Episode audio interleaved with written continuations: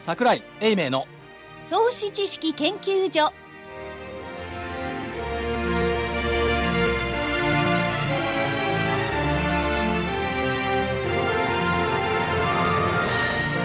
皆さんこんにちはこんにちは桜井英明の投資知識研究所の時間です今日はスタジオに桜井英明所長3週間ぶりにスタジオにちゃんとおります桜井久しぶりですにお久しぶりでございおます会いした感じですね新鮮ですね先週はね沖縄の北かしの小売島っていうところにいましたからねほうあの時あの時ほう灼熱の太陽34度ずいぶん日に焼けましたよね、はい、36度うん暑かったまあちゃんとあの、はいスタジオにいると相場がちゃんと頭に入ってよろしゅうございますね、なるほどはい、そして正木昭夫隊長まさきですこんにちは福井主任研究ラジオ日員経福井です。研究員の加藤真理子でお送りします今日の日経平均大引けは86円18銭安の15,216円47銭86円18銭安の15,216円47銭でした4日続落ですねえトピックスがマイナス11.57ポイントの1259.25ポイント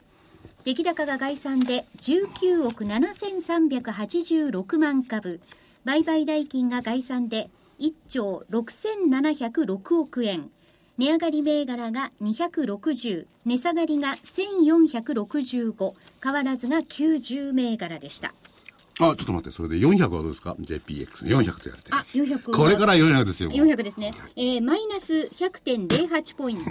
トちょっと待ってなんでそのと突然 JPX をいやこれ、 400これからちょっと見ていこうかと思いましてね。えー今日はですね11,451.76ですねうん、100円、100ポイントですね。うん。まあ、日経平均の方は86円。はい安で、値下がりが1400。まあ、8割80.7%が値下がりですまあ1400の割には87円っていうのそうですね昨日は1300で11 11円円かしかもネガサ株がよしゃいいのにファーストリテイリングよっしゃいいね通期純利益780億円に下方修正、えー880円の見通しを880億円の見通しを780億円に下方修正といったところが引き跡発表になってきていますんで、はい明日の S q 待っちゃいいのにねそういうもんじゃない でしょ考えたらいいと思わないいやだって明日 S q なんだから金曜日にすりゃいいじゃんまあ、S q が終わった後ってことになりますよね。じゃあ寄何もり付きたからね。 何も S q の前に荒れるようなものを別に出さなくてもいいじゃない、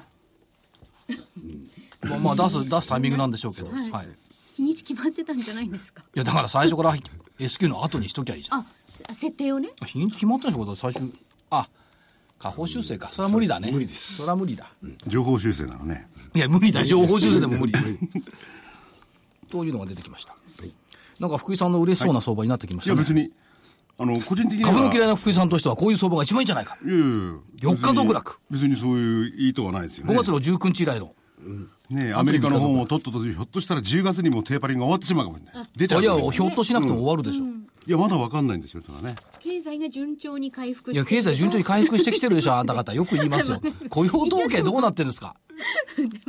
そう言ってもだからその時にまた出てくるんですよそれがいいことなのか悪いことなのかっていうのはね、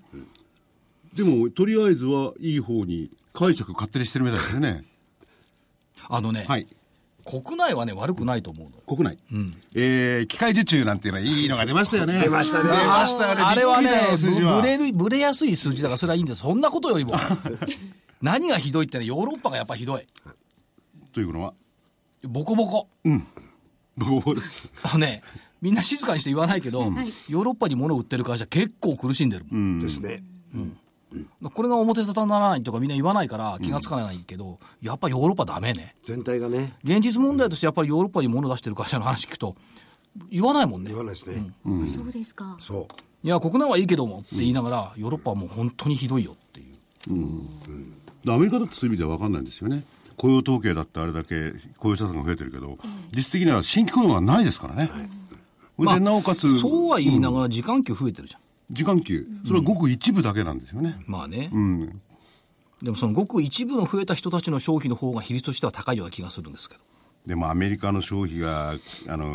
ー、75%がね影響するわけですよね国内の G あれに経済にその中でね、1%やそこらが頑張ったところで、へでもないですよね。やっぱり相当、アメリカの場合、広く層にお金が配らないから、なかなかね、んあの中経済間層上がってこないですよね。まあ、中間層ですね。ね確かにねそれはそうですね、で、嫌なことばっかり言いましたけど、どうですか、株は。どうどうですか株はってそのな何その業界人みたいな聞き方はどうです か儲かりばっかあのね証券会社の先輩って本当そういうふうに質問してくるのね、たまに街で会ったりすると「どう?どうね。」電話かけてくると「どう?どうだから何がどうなのどころあんた支店長とか地区担当とかやってて何が今更どうなんだと思うんですが、なんであれ証券会社の OB ってあれどうって聞くの正木さんのとこもそうじゃないあそうですね。どうって来るでしょ来ますねそう何がどうなんだって。 何聞きたいんだよ。どうって聞かれてな何がどうって聞くと株がどうって本当にまず最30初年も40年も株やっててさ今更どうはないだろうと思うんです最初にね、自分の考えてることをまず言えと。それの上で、いかがですかとかね。いやそそんな丁寧な言葉使わないそれはあのいや、どうでも、どうしか言わない。どのポジションにいるかによって違うでしょうけどね。まあね、しかし、我々に質問してくる人って、新人っていうのはまずないですからね。大体。いやだからそれなりのキャリアを持った人を役員とかさ副社長とかさ、ねなんとか協会長とかさ、そういう人がさそれはなんでどうっていういや、それは一般の市民がなどう考えてるか知りたいんですよ。あ、そういうことですか。そうじゃないと思うな。あ の、辞めた後に自分の投資をどうしようかと思って真剣に考えてるだけだと思うな。やってる時に考えてくれりゃいいのにねやってる時はできなプロでいもんすよね。あ、そっか。でもそれでもやり方ぐらいは知ってるでしょう。やり方知ってます。はい。いやーやっちゃいけないことも知ってますから結。構、部下に注文伝票出させてたりするから ね、覚えてないかもしれないよ、やり方は。話と違ってね。ニーサっていうのはあったじゃないですか。今でもありますけど、今後240万に拡大されるかされないとか。あれ、ニーサ、蓋開けてみたら 50, 50代が圧倒的なんですよね。若い人やってないんですから。そうみたいいでやすね。口座は作ってるけど、いや、口座すら使っ作ってる層は非常に少ないらしいです20代は特に少ないですねうん少ないですね。まあ、そのお金がないためなの100と万円ないっていうのもあるでしょうね。ありますね。そうですよ、やっぱりおおお年寄りではないですけどね、いわゆる相当い中や、だから高ね年、の方のもんですよね、そう50代ととか、まあ50代は別にしてもね、60代、70代にとって100万円って、何の意味もないと、何の意味もないとは変ですけどい、やいや、今までやっていたものの延長線上が単に NISA になっただけの話じゃないの。だから一部を入れ替えたってね、それで口座を増やしたっていう感じなんはいで、、でも非課税を使って5年間でしょ、これでもってまあ100万円が、あ極端に言うと5年でどのくらいに変化するのかっていうのはこれ楽しみだ楽しみですよまた別の意味で、まあ、5年間になると、お半分になるか、倍になる か、分かんないですけどね、 そうですだからさその配当利回りとかね安定性とかを主眼にして銘柄を考えると非常につまらない制度だと思うんですよ、しかしあれ投資元本100万円までの話でしょそうですに対するキャピタルゲイン非課税でしょそうですねということはやっぱりその成長株はいその大きく化ける株、まあ、株価じゃなくて企業が化ける銘柄を NISA で取り扱うっていうふうにしないと NISA の意味ってあんまりないよねそれが一つですよね、でもう一つはね、あの今あの我々も話してるんですけど投資信託を、やっぱりあのドルコスト平均法で、あの年間に3回ないし4回に分けて20万円ずつとか買っていく、そうこういうのはね一つのあの健全な 投資手法だとは思いますよ、だから株で言えばね、まあ、投資でもそうですけども、年間、あ月間8万円ずつ。はいということは、まあ、800円とかね、はい最低売買単位8万円ずつね、毎月買っていけるようなところができればね、一番いいんでしょうね。一番いいですよね。年時間間時間はありますらからね、ええそれでなおかつそれが層が広がればね。だから兄さんに期待してたんですよ。そうすればアメリカ人じゃない、外国人に振り回されるちょっ相と待っ場にてならないんじゃないかと思って兄さんに期待していたとおっしゃいました。はい。はい。兄さん口座って作りましたでも作ってないですよ。ほら、作ってない人が期待してもしょうがないでしょ。 いや作ってないからこそですね、我々投資行為できない規定になってますんで。なるほど まあ兄さんもき入れ替えるわけじゃない兄さんもダメですかいやー、兄さんは5年は大丈夫でょ。しょう。大丈夫じゃないでましあょうか、、でも、触る人は触るわけですからね、どんどんね。そうです一ね回でね。はい、ちょっと待って。でも一回売っちゃうとダメでそうすそう、それっきりですね。正木さんは兄さん口座持ってそうだはい持ってます塊は持ってなさそうだな、ほら、ってことはこの4人の中で3対1しか持ってないそう。それは広がりませんわねそう、広がることによって、さっきも言ったようにね、アメリカはそういう地道な努力によって株式の市から立ち直ったんですよね。はい日本はそれ乗ることをやっぱり信じゃうんじゃないかと思うんですよね。あの80年代からずっと見てても、アメリカのやっぱ一つの大きな構造をあの支えたもの、っていうのはやっぱ個人の個人のそうリでスすねクマネーがやっぱり株式市場、要するにしょあの金融市場に入ってきてるっていうことですよね、ですからやっぱこれは学ぶべきものがあるだろうと思って、えー自ら実践をしてみました、はいリスクマネーねは5年、い五年間でいくらになるか皆さん楽しみにしてください。楽しみにしてます。 3倍以上になった場合は皆さんにお返しします。正木社長もぜひお体をおお大事にしていただいて、まさ生きてれさばん、な長生きしてくださいね。長生きね。なんか、途端に態度が変わりますね。 70手前で、えーなんてことはないようにね。わかりました。うまくいったらますます仲良くしましょうはい、わかりました。でそれはそれとして、やっぱりその消費っていうのもありますし、やっぱりいろんなフィールドワークっていうのも重要だと思うんですよ。まあ私も3週間スタジオを留守にいたしましたけども、別に郡島にゴルフしに行ったわけじゃないんですよ。はい。何島でゴすかゴルフ場ないし。小売島って何ですか小売ってどういう時間なんですかえーっとね、忘れた。そうですはい、どうぞ。難しい字だったんですね。きっとなんかね、島ばっかり行ったから、こ小浜島、小浜島とか郡島とかね、なんか島ばっかり行ってるんですけども、郡島行ったらやっぱありれ、どう小も、浜島って言ってなかったですかあれね船がついたところ。あれ石垣の港で小浜島までの券くださいって言ったら怒られて、あれは小浜島です。そうかで、なんで小浜島行ったかっていうと、それはゴルフやりに行ったんですけども、それは別にして、郡島とかね、行ってみていると、やっぱりね、いろんな国の人が多いですよね。おで、いろんなものを買っていく。で、その消費の心理だとかね、やっぱり、どういう購買意欲を皆さんが持っているのかというのを調査しなくっちゃ分かんないじゃないですか。わかんないです。そういうフィールドワークをやりにあちこち回ってるんです、私。でなんか分かりましたんなんか分かりましたそれを夏のテーマにしようと。いや、夏、まだ、まだ夏が終わってないから、ええ研夏のテーマにしよ究成果を発表する時期じゃない。う。はい。。 そうないうこんかとなんでかうさんくさい話ですよねデータっつうのは重要なもんなんですよ。はい。夏、わかります。まあ確かにそうですね。小売島って聞いたから、マーケティングの話かと思って。ああ、小売り。そう、これはさすが所長だなと、すごい今な日のゲストにまでこうずっと話がつながるななんて思っちゃったんです。残念で した。残念でした。違いました。 失礼しました。単純ね単純に橋が流れをおられたと思うんです 単純に橋がつながって綺麗なだけですじゃあ今日はだからあ のマーケティング、はいフィールドワークマーケティングのプロしかも世界的プロにはい。来ていただきましたんで、 マーケティングサイエンスっていうらしいですよ。おーええサイエンティストっていうのもありまサイすエよンテねィストね。これはただ数字を集めるだけじゃない世界なんですよねそうですね。やっぱり解析分析っていうのが一番重要なんもでうそこですよす集めるだけなら誰にもできる、解析分析が重要だ、それにストーリーをつける。はいあまりあのいい加減なストーリーはつけちゃ困るん ですよわかりますよ。はい。いやちゃんとしたストーリーそうちゃんとねしたストーはリいはい。それでは本日のゲストお知らせに続いてご紹介いたします。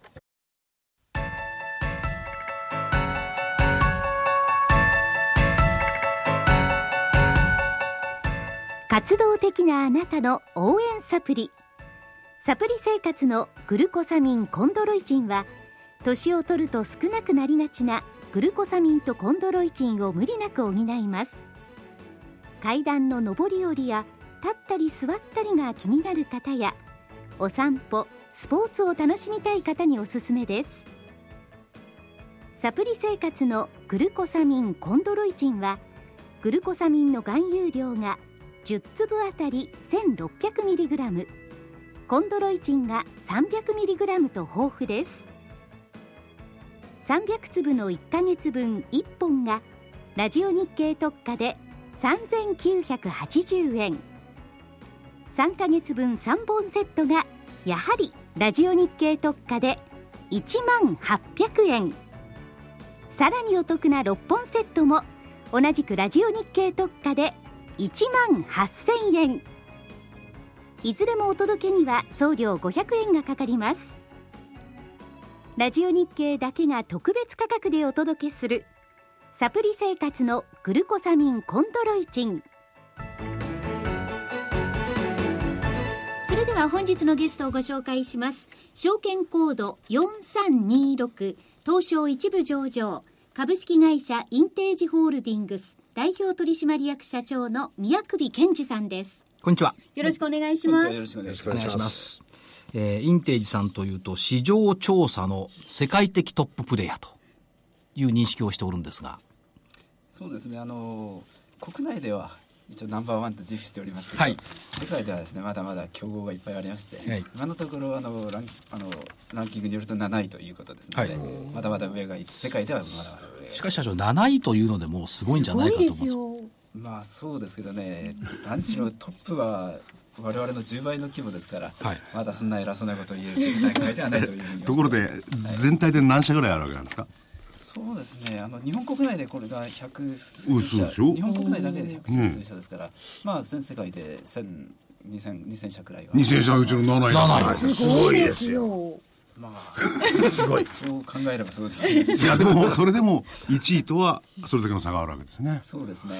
ということはあのお話の後先になっちゃいますけれどもはいあのマーケティングのところって世界的な規模でいやえらくこの市場規模でかいんですね。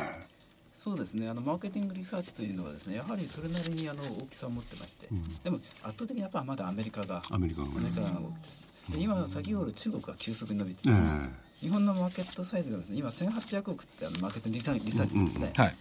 中国もなほぼそのそれに同様ですけどアメリカはやはりその23倍の大きさと、おこれベスト10に入ってるのを見ても、ええアメリカが多くて、フランス、ドイツ、日本、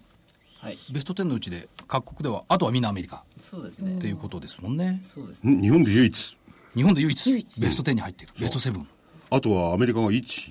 12345社あとはイギリスフランスドイツそうです。おーますあごいな、世界で一番大きいのはニールセンってやつがね、一番大きいいますけども、でもやっぱりその、いろんな調査をするっていうことですけども、事業内容ではどんな調査をおやりになってるんですか、そうです主にあのマーケティングリサーチってあの食品とか雑貨とかですね、はいそういう日用品を扱ったテーマの調査が多くですねあとは自動車とか家電とか、はいそういったもののあの、まあ、市場ニーズを調べるというような調査が多いとそういうところですねでこれはどれが売れてるとか、どういうものが好まれてるとか、そういう調査をするっていうあことですね。のさまざまな調査もありましてね、はいあのそれ当然あの事実か関係としての購買の事実を調べるというのもありますけれど、はいまあ、どういったものを人々があーこうそのどういった商品を欲しがってるとかですねそういったニーズ調査っていうのもあー行いますのでこれはクライアントお客さんにしてみると調査の結果をどのように使われていくんでしょうかええあのまずは当然あの競合の動きというのも把握しながら、はいあーまあ、毎月々あるいは今は毎週になってますけどね、はい営業会議で使って、えー今週はちょっと競合にやられたから、はいどういう作戦で巻き返すかとかいうふうにまず営業会議で使われるはい場面が多いです、他にはあの商品開発であればしどういうコンセプトの商品を、まあ、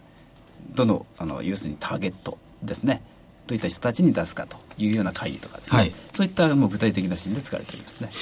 で、まあ、国内で圧倒的トップっていうことを考えると御社のその調査手法それから御社の分析結果っていうのはこれ業界標準になってんじゃないかという気がするんですがその辺いかがですかああのおっしゃる通りでありましてあのいわゆる今売れ売れ行きの商品ですねどういったあの、しまあ、ビールとかあのお茶が売れてるかとはいいうことに関しましては、当社のデータが今業界標準とはいただしあの日本国内ですけどね、はいでもあれです よねどこが売れてるかどうかなんていうのは、はい売ってる方が一番よく知ってるわけですよねいえあのそうでもないんですかいえあのメーカーさんはもちろん自分の自社のデータならわかりますけど、あ競合はわかりませんからねあ競合のデータもお例えば競合他社のデータをある会社に売るってこともあるわけですかそうですね、あの我々はあのメーカーさんかはらいデータをお返し、あの購買してるわけではなくて、り小売業さんからデータをいただいてるわけですから、小売業さんのデータでですね、あのどこのメーカーが売れてるかということを、まあ、あということになると我々ちょっと考え違いしたのはねどっかのメーカーから頼まれて、はいやる調査、はいっていうのもあるでしょうけれどもそれ以外にいわゆる独自調査みたいのもあやってるわけそうですね、あの当社の特徴はですね、まああのその独自調査をやるというところにあの特徴がありまして。はいえいわゆるあのシンジケートデータサービスとほら呼んなんでかる日んで本すけど日本語で なんですねちょっとすごそうですねまあ、当社の自主企画でデータを集めて、はいうんえーもう本当においろんなお客様に、えー売っていくというやり方をとっておりますね。じゃあ非常に客観的なデータが集まるってことになりますよねまあそうですね、そうでなければ多くのお客様にはついていただけませんね。なるほどだからふ福井さんなんかもよく目にすると思いますけども、例えば冷凍食品とかはい。あるいはそのせ、えっと、は歯磨き粉だとかはい業界ナンバーワンとかいうのが出てるじゃないですかはい。俺見たことないんでわかんない見たことあの、よパッくケージなんパでッすケかージに書いてあったりします。あの、その、あるいは美容液とかね。ああ。第1位。 1位、なんとかランキング1位とかはいそういうのありますよね。よく出てますね。で、それをね、細かく見てもらうと、インテージ調べとかね。イン今度テよーく見ジてみ調ます査。いやこれね載ってるんですよこれインテージって先ほど聞いた独自で調査してだったらねインテージと書いてあったらこれは信用すべきだな、なんかいろいろ1位とかなんとかってわけのわかんねえのがあるんですよねあれ表示しちゃいけないでしょ、通常は。通常はいけないとこれならあの客観的だとすりゃいいんでしょう、でこれがまたすごくって、例えばそのアジアの国で売られている冷凍食品にナンバーワンってついてるのが、インテージ調べとか社長入ってるんですよねそうですねあのアジアでも、国内だけじゃなくてまあ、例えばベトナムでもそういうことが今ぼちぼちのなされてくる、ベトナムであの日本で一番売れてる商品ということで宣伝をさするとかですねそういうことをやってるわけですねだからナンバーワンと見ればインテージというふうな感 じがしたら間違ってますか間違ってませんよねナンバーワンといえばインテージみたいなじゃあこれメメーカーの方からむしろあのインテージさんあのそういうデータ売ってくださいって買いに来るわけですねあそうですねあの今そそのような状態でやらせていただいておりますけど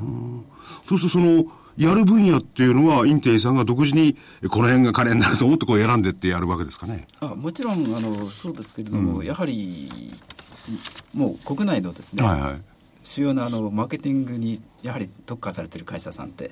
まあ数十社というか、ええその辺に絞られますのでその辺のお客様のニーズをまず吸い上げないと、なかなか商売あ勝手にやってる分にはなかなかうまくいかないですねでこれまた調査って言っても半端じゃなくって、例えばそのインターネット調査の部分ってありますけどもこれってネットモニター414万人いるんですよねえ万人ですか414人じゃないですよね414万人のネットモニターでの調査それからグループインタビューってこれ生の声を座談会で聞くでこれまあ分かりますよね、はいもっとすごいこれがすごいと思うんですけどバーチャルシェルフえってどういうものなんです店か頭の棚を映像で再現目線や購買プロセスを調査するあ棚の何番真ん中とか上にあったところからよく買われているとかそういうのも調査されるんですかええ、そうですねあの従来は本物の棚を作ってですね、あの調査してたんですけど、まあ、なかなかその準備が大変だとかということもありましてね今はもうそのバーチャルでが画像で作ってですね、それを流すとで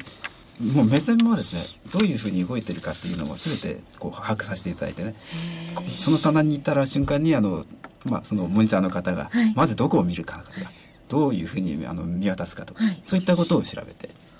まさに科学おーい正木さんの言う科学科学ですねすごい。なんか心理学とかそういうのは全部こう応用してる、やるんでしょうねああその方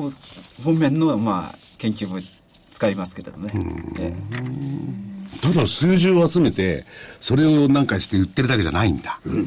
だからそうだから頑張ってうんすごいるな日本企業をさらに応援しているみたいな感じですよねお宅の商品はこうか方が売れますよっていうい、や日本企業だけじゃないんだからだから、まあそりゃそうです海外にも行ってるんだから日本企業だけってことないですよまあ、そら そう。そらそうですけど、で、えーっと、最近まあ、スマホですとか、あ端末とかいろいろ出てきてるんですけど、ドコモさんと提携されましたよね。そうですね一昨年にあのドコモインサイトマーケティングというですねジョイントベンチャーを設立いたしましたはい。これって背景はどんなところにあるんですかそうですねあのやはりこれから先はですねデータの収集いろんな可能性広がっていますのでやはりスマートフォンですね皆さんね、まあ、使ってる、 はいあとタブレット、はいまあ、こういったものでですね今までなかなかうまく取れなかった例えば画像を送ってもらうとかですね、ええそういったことが瞬時にできる時代が来るということをドコモさんと語っておりましたらね、はいそれならちょっと一緒にやれることがあるんじゃないかということであの意気投合いたしましてねこういったこの会社を作ろうということになりました。だから、そういった意味では、新しいマーケティングリサーチの手法に拡大してきてるということですよね。そうですねはい。でそれはやっぱりあのインテージさんのこれまで培ってきたノウハウっていうんですかね、いそれですよねそうですね、えーまさにあの単にですね、データを集めるだけではあのまさにし素人だけの話になってしまいますのでいかにそれを加工できるかというところのノウハウであの、まあ、勝負しているところがあります加工なんだよなですね。で、そういう実力があるんで、やっぱりクライアントが多岐にわたっていて、誰でも知ってる会社。はい官庁までそうなんですね。官公庁もやっぱりデータ使うんですよね。ええあの観光庁ももうお客様でございます。主はい要なお客様でございます、ねあとは食品メーカーとか日用品メーカーとか、えー自動車メーカーとかそういったところがですねやっぱりこういったあーデータを活用するということですから、まあ、日本のあらゆる会社のデータマーケティングをお手伝いしていると考えてよろしいんでしょうか。はい、そうですね。はいさてそういう中で、えー成長戦略ってことで伺っていくと今後の経営計画ってどんな感じでご覧計画されてるんでしょうかそうですね。あの今後はですね、やはり我々あの冒頭に申しましたように世界ではまだ7位と、というのはグローバルに進出したのがですね。こうこの10年間ですので、はいええあのはっきり申し上げまして世界の上位のこ調査会社ライバルに比べると20年遅れてます、アジアへの進出はですね、ですから今その中国を皮切りとして ASEAN、まあ、インドを含めて7カ国に拠点を持ちましたけども、もう今そこをですね急速にえー拠点を作り、まあ、そこを伸ばしていこうとまずグローバル、はいこれが成長戦略のキーワードの第一になりますね、これはアアジアを中核としてまずグローバルへ進出していくとそうですね、あみのヨたいなーこロとッですねパ、アメリカはやはりもう強豪がですねライバル、強いライバルが根を生やしてますから、アジアであればですね、我々の方がアジアについては詳しくなれるんじゃないかと、はいそう思ってます。ところでね、この7社、はい世界の売上ランキングはのい見ますとね、はい本国以外の売上高と、本国以外の売上高、上の方っていうのは本国以外の売上高がえらく高いじゃないでいすか。や、おっしゃる通りですね。これに入っていかなきゃいけないわけですよまさねに。そのご指摘の通りです。ねえ当初はまだこの2%、2.6%なんですね、海外の比率が。ね、アメリカのトップのところでも5割が海外ですもんねで。すからこれを早急にまず10%でまず持っていかなきゃいけないしかもかなり早くや持っていきたいと、そそのためには、はいなんか秘策って言いますか、どういうことをやってったらいいんですか。いやあのまずはあの拠点を広げたというところでもうかなりですね、えーこの数字は10%近づいてきましたけど、はいはいそれだけではダメで、んやはりあの、まあ、やはりジャパンで培ったノウハウをいかにこのアジアと展開できるかと、いうことを次の段階でですねあのやっておりますつまり日本で開発したソリューション等を、まあ、海外に輸出すると、まあ、そういうやり方です。その日本のソリューションというのは日本独自のおいろんな文化とかに基づいて実施されたものだと思うんですそれはやっぱり国際的にこう通用しますか、はい、あのおっしゃるとですね非常に非常に鋭い質問でございましたのでそう簡単には提供できません、えあのそこをいかに現地化するかと、ただあの現いきなり現地化だけやってますと非常にコストかかりますから、ええまずあのプラットフォームと呼んでおるんですけどある一定のそのやり方ををまず移植して、そこから現地でまた工夫すると、そういうやり方をとっています、それいかにコストと時間との勝負だと思ってますけどね、あのでもおっしゃる通りですなかなか鋭いご質問ですね、あと御社の得意分野っていうのはこのヘルスケアの部分って得意分野と思うんですけども、いこのヘルスケアってどんな感じで今後考えておられるんでしょうそうですねあのヘルスケアといっても当社の場合特にあのメディカルですね、はいあの医療用薬品ここにスポットライトを当ててですね、はいその開発からあーその市販後までですねの、まあ、安全性のチェックと、はいいうところまで一貫してですねあの、まあ、我々がその面倒を見るというようなことをやっておりましてここのところの領域をさらにえー深掘りしていくと、はいで当然あのこのメディカルの領域もですねグローバルそうですねはいこれを考えてます、これをここのグローバね、メディカル もあの体系とかそういうのは多少違うらしいですけどやっぱり今はどちらかというとアメリカの方が標準としてね世界を覆っててね、それじゃアジア人とかなんかにむしろ適用できないんですよねいやその通りなんですまさにそうなんです、今あのアジア共同知見っていうのは非常にあの盛んでしてね、えーあのある症例を日本あるいは一カ各国だけで特殊な症例のです、ね、患者さんを集めて調査するって非常に難しいんですよ、これもアジア共通でですね、あのまあ、いろんなマルチカントリーで調査して集めないとなかなかこう対応できない時代になってまいりましたね、まあ、国策としてもこの辺り知見のスピーディーさみたいなことも言われてきてますから、どんどんどんどんここういったものを拡大していくといいです、ね、でもこの分野っていうのは他のところがやってないんじゃないですかあんまりまあぼちぼちとありますけどぼちぼちぼちぼちとありますけど まあやはり我々の目指すところはですねそのあまり人の近寄らない まあ綺麗なことではブルーオーシャンっていうやつなんで 綺麗に言うとブルーオーシャン そうなんですけ どねまあ言うならばあの前人未到のところ行きたいなとそれだってねあのちゃんとしたデータに基づいて分析するのねそうその結果新たなところに行くとで汚ね海汚いやつ来て荒らされると嫌だからねやっぱり綺麗な海がいいですよね誰もいないとこでパーッと泳いでさ全部自分のも のだそれから社長今日、えっとプレス発表されてきたあ社会発展に向けたインテージの新たな取り組み取り組み、これはどんな内容だったんですかあそうですねこれはあの当社とですね、はいえー新スーパーマーケット協会様とですね、はいあと一橋大学はいこの3社が共同でですね新しいあの経済指標を作ろうという取り組みを開始いたしまして、はいそれを記者発表させていただきました。はい、これはどどんな中身になるんですか、差し障りの範囲に当社がですねあのデータを提供いたしまして先ほどのあの日本標準となったデータをですねあの一橋大学さんの方に提供してですね、はい分析していただいて今、まあは、あの、まあ、どういうその経済状態特に物価の状態がですねどういうふうに揺れ動いているのかと、はいあの総務省の発表している物価指数もありますけれどもあれはあの特定の商品だけをはい追っかけて商品、あの調査してますから我々の場合も全商材を、うん、あのターゲットにしてますそれを使って新しいそのその物価の動向とかですね、はいそういったものを発表しようとこれ期待できますよ。あのね、総務省とかのところで発表してるのね、全然僕の感覚と合わないのが多いんですよね。いおそらく投資家の皆さんもね、おかしいなと思うと思うんですけどね、このインテリさんが入ればね、お、そうだよなっていうの出てくると思うな。これでもあのプレス発表を見ると日本最大のポスデータ情報サービスはい、で、えーっと全国750社約4000店、食品飲料アルコール日用品医薬品化粧品ペット用品など300カテゴリー100万点を対象にしているということでいくとよりより、いい数値が、ね、消費税の影響なんていうのも全然もっと早くやってくれたら違うもの出てきたかもしれないしね。スーパーマーケットの主力商品である生鮮食料品の販売データも加えた経済指標これは新しいとこそろうですでよすよね。あそうですね、あの生鮮品もですね、もう以前からやろうと取り組もうという計画があったんですけど、まあ、いよいよやはり生鮮品がなくてはですね、はい物価も語ることはできないだろう、まあそりゃそうですでもよね消費者が語ることはできないと、そりゃそう。みんな鮭とか卵とか買いますもんねいやところがね、ちょっと高くなるとすぐ売れ残ったりなんかするんですよね。あれがバッと分かればね、消費者の心理まで全部分かるような感じがするな。で、使用データが小売業さんが提供する業務データだから、消費者の消費購買活動を如実に示すものだ。っていうことですね。はいいや、これすごいな。で、かつ開発される指標は、物価を把握する指標も含まれるので、新たな消費者物価指数と言える指標だと。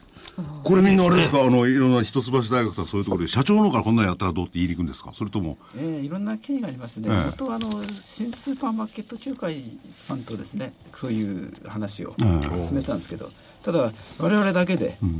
まあ頭脳もちょっと足りない面もあるしやはりこの世界は理論的な背景やはり学者の裏付けが必要なんです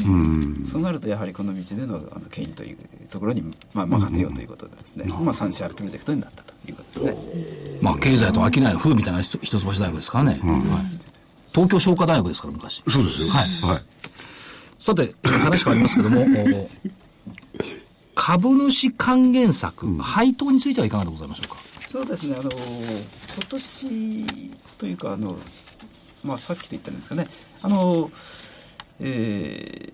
ー、25円だった株を、あ1株あたりですね、はい配当金これを27.5円、配当金ですね、をにいたしましたけど、来期はですねあのさらに30円への増配とはいいうものを考えております。はい。や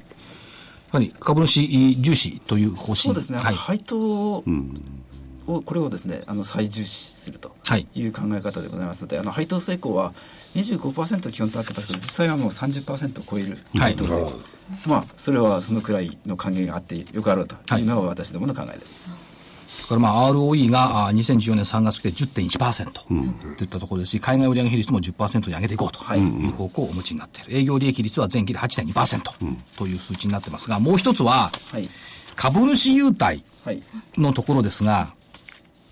なんかとても綺麗なパンフレットが手元にあるんですがはい、これ、かとまり欲しいでしょ欲しいです。ちなみにいろいろ言ってみてください。えー、だってパンフレットだけ持って帰っていいよ。いやパンパンフレットしか売れないでしょだって株主じゃないもんでね。中身はカマンベールチーズとかいろいろあいるじゃやん。あのコシヒカリですとかね、あとリンゴとかあとスイーツもありますよプリン美味しそうあとお肉もありますやっぱりブランさド牛です、人々の心を知ってるよ。こういうのが欲しいんだよ、株主。いや、でもね、4000株以上の人だと、持ち株がね、そうですよ4000ね株以上だとね、松阪牛、神戸牛、ビーフ食べ比そうそうべ、そうえ、すき焼き比べをです、よそれからね、おえタラバタラバ海タラ鮮鍋セット、それから、えーっと、信州りんご。美味しそうこみんな美味しそうなでもね、こ意れ外なのがね、東京国立博物館パスポート。れ年間ということですそうですねああのいいですね意外じゃないですよ。やっぱり文化大事ですからね。と800株以上だと、十勝スイーツプリンが入ってる。うん。いやいっぱいありますね。なんか IR 担当の方が好きな食品が多いらしいです。であの新種リンゴはね非常にあの評判が中でも、ね、よろしいんですよ新種リンゴはあの美味しそうですね非常にあの味がいいという評判をいただいてましたねね、800株以上と4000株両方に新種リンゴはノミネートされております、その通りですねいやーでもねあの話は違ったんでやっぱりこういう頭脳でいくっていうのクールジャパンですよねいや、もちろんクールジャパンの最先端です。そうですよね、はいはい物を売ったりなんかするのはもういいやって感じ僕は個人的にはねこれこういうね頭脳でね世界と渡り合っていくような企業が日本でこう世界に羽ばたいてきゃいいですよねインテリジェンスカンパニーです。インテリまさにシンジケートうんぬんってやつでもそれ それだけじゃなくてね、インテージさんの本社に行くとね、はい今でも多分あると思うんですけども、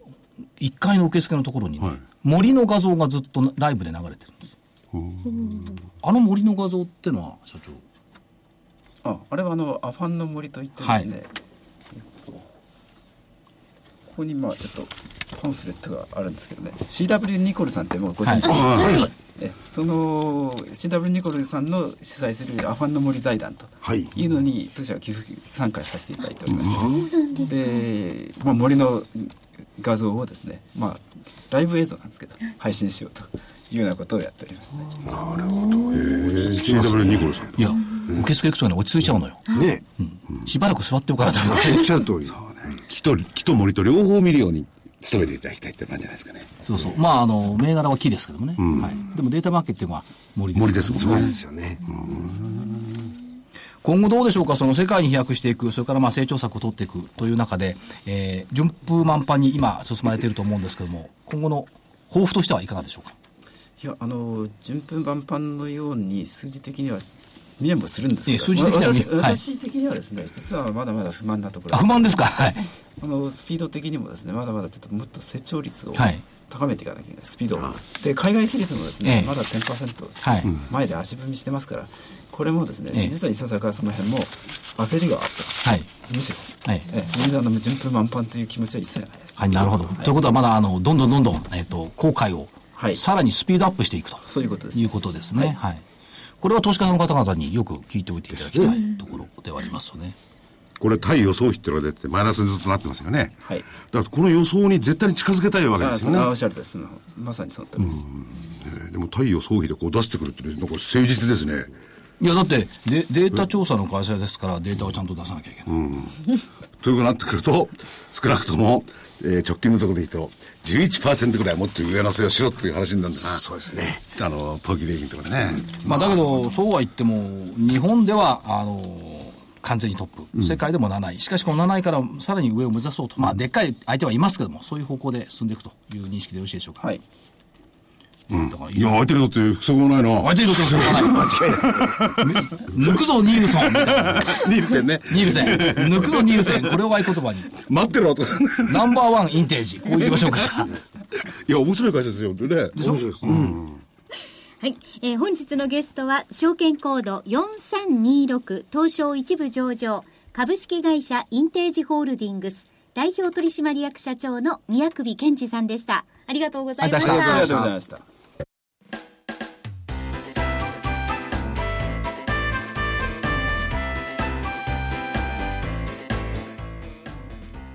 花粉症の皆様に嬉しいお知らせです。花粉症で長年悩んでいた医師が自分のために開発した花粉症対策商品ポレノンは花粉が体の中に入る前にブロックする体にも優しい商品です。ポレノンはペクチンなど自然由来の素材が花粉などの細かい物質を吸着して花粉のアレルゲンの体内への取り込みを防ぎます。薬と違い眠くもならずお仕事車の運転お勉強などもはかどりますラジオ日経ではポレノン3本セットを9640円でお届けしますそれだけではありませんラジオ日経ではポレノンをお求めいただいた皆様にウイルスなどの侵入を防ぐ高機能マスクをプレゼントしていますポレノン3本セットに高機能マスクがついて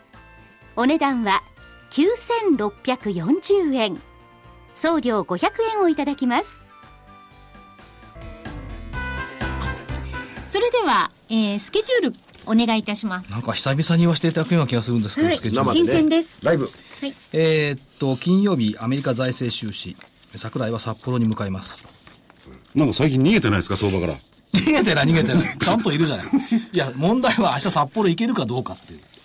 ちょっと台風の影台響風がなんやけどね、まあね、被害がいろいろ出てらっしゃってね、大変なんね、です大けれ変でどす。も。それから、えーっと、サッカーワールドカップの決勝ってあるの週末。あり、えっ、と、日本時間の月曜日になりま月すね曜日の朝になりますね。いあ、あんまり関係ないですよね。いややー、楽あしい。りますよ。僕なんか今日だってもう朝から寝てないですからね。行き詰まる試合ですよ。今日、今日何いや当たり前だ よねちょっと待って当たり前だよね今日何があっ今日は、今日は準決勝です。たあ、試合があったのえオラアルゼンチンオランンダダと、はい。もうすごいですよ PK です PK もんですよはい。ゴールドマンは、オランダとブラジル、あ、アルゼンチンの決勝したのか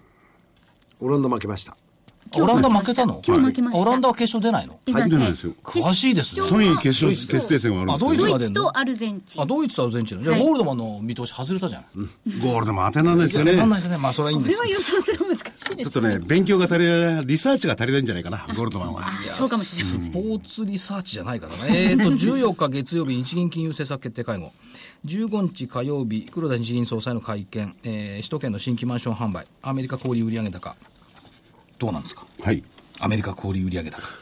あんま関係ないあんまり関係ないですね。ニューヨーク連銀製造業景気指数。でそれ言ったらね、ほとんど関係ないのよ。こじつけばっかだから。何しろほら、データそのものが怪しいケースもありますからね。いや運い転手つもさんのいつも話を言聞っいてたらますけどもう、かねかつてはその、 ね、あのー、あがめ立てまつったベージュブックなんか誰も言わない、16日水曜日。そうです。が中国の経済指標。17日木曜日。フィラデルフィア連銀景況感。こ今週ってね、何にもない週なのね、経済指標が。18日金曜日、ミシガン大学消費者信頼感。だからまあいいですよ。いいです、ないです。いいです。いいです。そんな投げやりにならないです。で、強いて言うと、11日金曜日がミニ S q でしょ ?12 日土曜日満月。16日水曜日 ECB 理事会。23日水曜、土星が巡航開始。見た目でね。来ました ね。23日水曜日、天王星逆行開始。27日満月。29、30、FOMC と。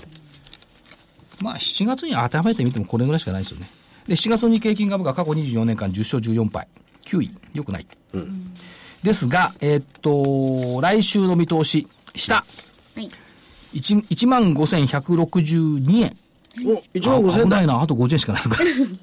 15162。はい。先週だって下が1万4000円台でしたよね。そうです。すいません。大して変わってないんですよ。先週言ったのは14935っつったんだから。130円上げただけ。15162、今期は6月末の終値、上、一緒。15784、1月 S q 値。うん、どっちに行きそうですか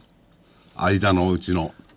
ちょ今、昨日、ああの、目標の終わりはそこ行きたいん15,216だ円。よね。上、上、上。上に近い方に。上に近い方に。15,500円レベルって、あのー下げの3分の2戻りなのよね。1万5000円レベルの前半っていうのは、まあ、それで一回跳ね返されたんですけども、まあ、そうは言っても、初版の事情は、年金っぽい買いもずっと見られてるし、下値は硬いんだろうなと、あと上上に行くきっかけっていうのは欲しがっている、大体4月5月、6月って見てると、初日が高くって、そこから1週間から10日なな難聴で、月末にかけて高いっていうのが、ここのところのパターンなんで、こと今月もそのパターンになるんじゃないのかな、でそこからいくとね、えーと、あんまり動かない週でもあるんですよ。私、あの、昨日、一昨日あたり見てても、あの、黒丸でもって言われてる、前日比マイナスにはなってるんですけど、ななん一ですかくく黒丸あの、要するに、昨日に比較して今日、上がったやつが終値ベースで。でも、よりより引きが高い陽性にはなってそうなんるですよ、あのーローソク足で見ると陽性になってるんですね、ですからそれがもう2日も続いてますし、それからあの皆さんはあの見れば見ていただければ分かるんですが、日経新聞の,、はいあの株価欄のとこ見ると黒い枠で囲ってあるのが。あの多く見えるんですよ、あの高値のところ新高値ね新高値年初来高値を更新している銘柄が非常に横に広がってたんですねですからそういう意味では下値はある程度限定的かなという気がしてます、はい時間もないんで、お知らせですか、どうぞ。えー本日、北浜隆一郎さんの CD、DVD が発売になりました。えー CD が税込み7560円、DVD は税込み8640円、それに送料500円になります。なんか北間さん、いつの間にか、ひげ生やしを出し始めましたね。林出したんでこの間お会いして、桜井君も生やしたらって言われてそうそうご丁重にお断りしておきましたけどね。桜井さん合わないです。では生やした方がいいよって言われたんですけど、勘弁してくださいって言うおい奥様に話せって言われたって。あら北間さんリクエストだったんですか、い